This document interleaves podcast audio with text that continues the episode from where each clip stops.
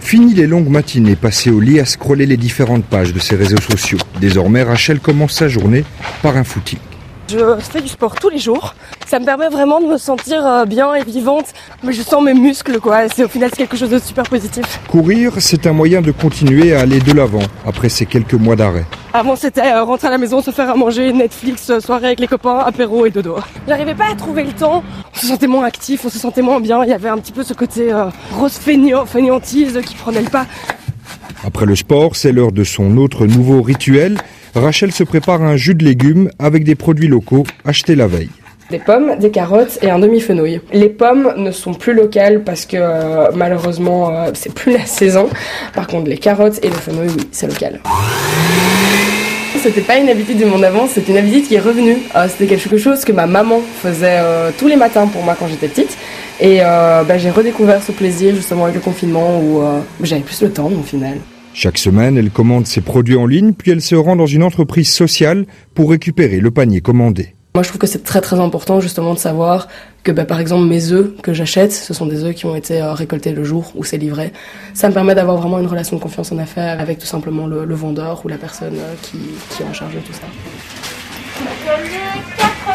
Les grandes surfaces habituelles sont devenues les derniers recours de la jeune travailleuse de 23 ans. Dorénavant, c'est dans une épicerie de vrac qu'elle se rend pour faire ses courses.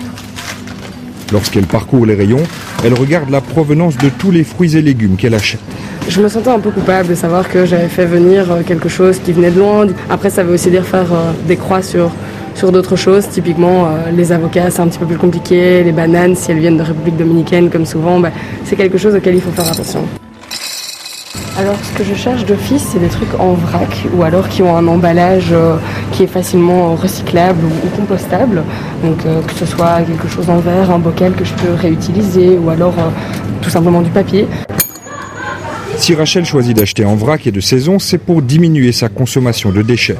Quand elle rentre chez elle, de son sac ne sortent que des achats prêts à être consommés, plus de traces de plastique dans ses poubelles c'est un petit peu dans la même optique que consommer local, consommer bio. Et c'est pas si compliqué que ça, parce qu'il y a plein de gens qui s'imaginent, oh, il faut acheter des bocaux, etc. C'est pas vrai. Il suffit de prendre votre pot de sauce, tomate, et au final, vous vous rendez compte qu'une fois qu'il est vide, vous le nettoyez et vous pouvez l'utiliser pour stocker votre riz, quoi. Merci. Bonne journée. Adopter ce nouveau mode de vie n'a pas représenté beaucoup d'efforts.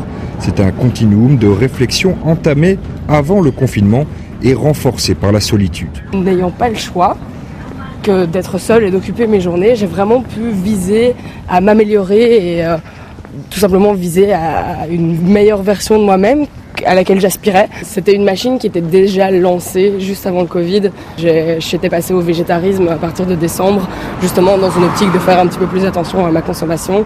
Et donc, au final, d'une certaine manière, la période de confinement est, entre guillemets, bien tombée.